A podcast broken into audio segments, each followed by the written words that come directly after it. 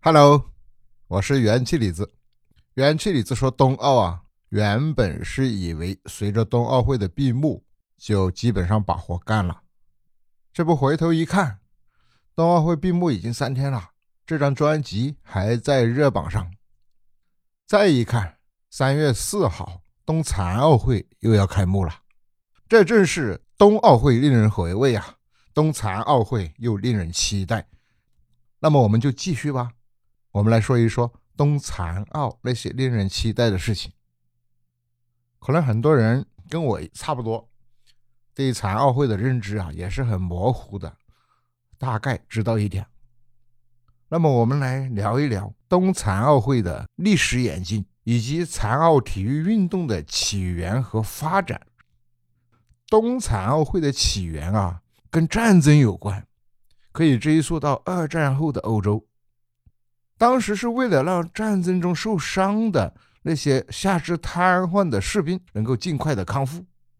一九四八年伦敦夏奥会期间，英国的一个神经外科医生和一些热爱残疾人事业的一些知名人士，就为一批轮椅运动员组织了自己的运动会，称之为斯托克曼德维尔运动会。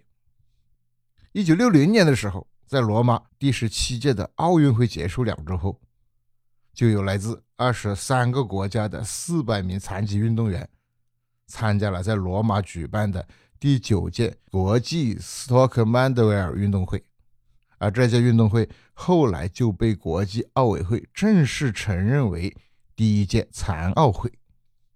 就从这一年开始，残奥会每四年举办一次。到了八八年。汉城第八届残奥会以后，就形成了一个规矩，一个惯例啊，就是每届夏季残奥会和夏季奥运会在同一个城市举行。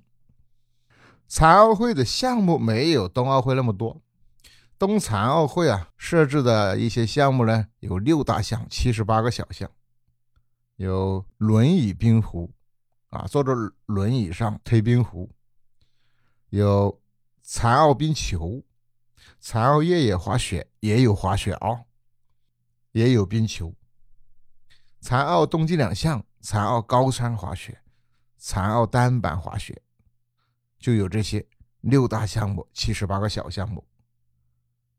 三月四号即将开幕的北京冬残奥会，中国队参加全部六个项目的比赛。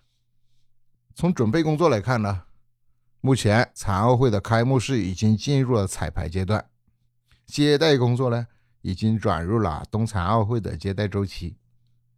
那么我们就跟着这个节奏，元气李子继续陪你看冬残奥会。感谢你继续支持哦，继续点赞、评论、订阅。